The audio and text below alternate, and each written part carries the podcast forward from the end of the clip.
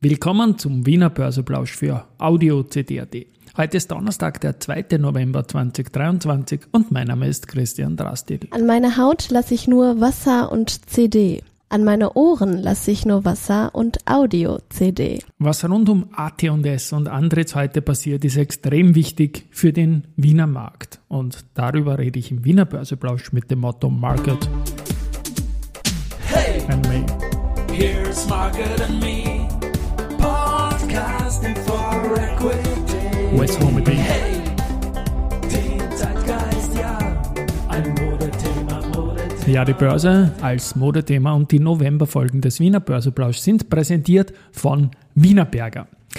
3117,05 Punkte, ein Plus von 1,42 Prozent jetzt im ATX um 12.54 Uhr.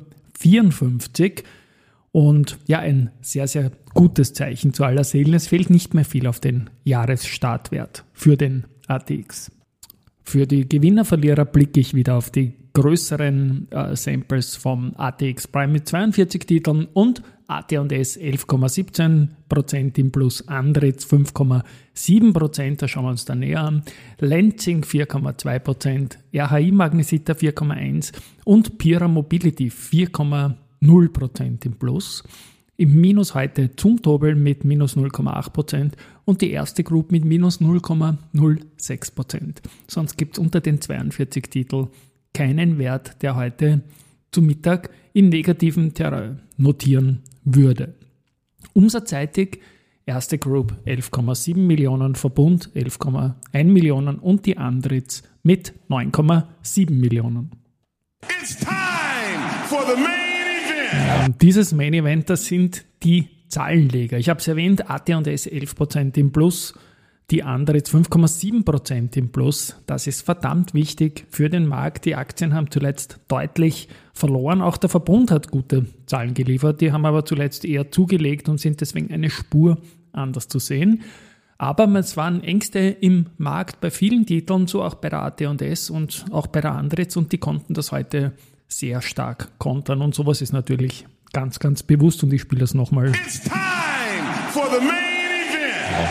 bei der AT&S greifen die Kostenoptimierungsmaßnahmen schneller als erwartet. Zudem ist das zweite Quartal besser verlaufen als noch das erste Quartal. Also diese Talsohle, die da skizziert worden ist vom Andreas Gerstenmeier, auch in unseren Börsenradio-Interviews, die dürfte sich so bewahrheiten, was natürlich sehr leibend ist.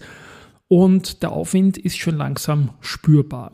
Ähm, einige Quartale werden noch volatil sein, aber mittel- bis langfristig ist der Trend positiv, so der CEO. Zu den Zahlen selbst. Im ersten Halbjahr hat es einen Umsatz in Höhe von 814 Millionen Euro gegeben. Das ist um 24 Prozent weniger als in der Vorjahresperiode. Und das EBITDA hat sich um 31 Prozent auf 217 Millionen Euro reduziert. Und ja, wie gesagt, die Reaktion des Marktes sehr positiv, 11% plus. Man hat immer wieder gesprochen von dem AAA aus der Steiermark mit AT&S, Andritz und AMS Osram. Um letztere ist es zuletzt oft gegangen. Heute geht es um den zweiten Titel daraus, um die Andritz. Auch die liegen, wie gesagt, deutlich im Plus und die haben den Umsatz in den ersten drei Quartalen um 19,3 Prozent sogar steigen können. Da ist eher der Fall so, dass die Aktie sehr, sehr hohe Analystenschätzungen hat und deswegen auch immer wieder delivern muss. Konzernergebnis erhöhte sich in den ersten drei Quartalen auf 346,1 Millionen Euro, ist ein Plus von 31,9 Prozent. Der Auftragseingang ähm, lag mit 6,51 Milliarden Euro unter dem Vorjahresvergleichswert um 12,5 Prozent. Andritz bestätigt den zum Halbjahr veröffentlichten Ausblick. Ja. Der Verbund hat ebenfalls gute Zahlen geliefert, wie gesagt. 85, 86 Prozent sogar höheres EBITDA in Höhe von 3,549 Milliarden Euro. Höhere Stromproduktion aufgrund der besseren Wasserführung, gestiegenen durchschnittlichen Absatzpreise, steigende Ergebnisbeiträge aus dem Erwerb und den Inbetriebnahmen der neuen erneuerbaren Erzeugungsanlagen. Also man sieht auch einen ganz einen anderen Mix und der Verbund ist auch europaweit sehr, sehr gut aufgestellt stellt. Fürs Gesamtjahr 23 wird nun von einem höheren Ergebnis ausgegangen, und zwar einem EBITDA zwischen rund 4,15 Milliarden und 4,45 auch da ist die Aktie in den letzten Tagen schon deutlich gestiegen, deswegen die Reaktion heute nicht so groß, aber eine Bestätigung des jüngsten Kursanstiegs. Also in Summe die Zahlenleger, so wie zuletzt auch die Palfinger, ganz, ganz hervorragend unterwegs in diesen Tagen. Die S-Immo, die trennt sich vom Projekt Adlerhof in der Siebensterngasse und das wurde am Talhof Immobilien verkauft. So, was haben wir dann noch? Keine harte Pause, Geschichte wird gemacht, CD voran. Börsengeschichte. Heute vor elf Jahren endete die längste negative Serie, nämlich neun Tage am Stück von der Telekom Austria. Und heute vor sechs Jahren haben die Polytech bei 22,38 und die Strabag bei 54,45 ihr Alltime high verzeichnen können. Ja, und abschließend haben wir noch Research. Kepler Chevreux bestätigt Kaufen für die erste Group, geben ein Kursziel von 48,7 auf 49,1.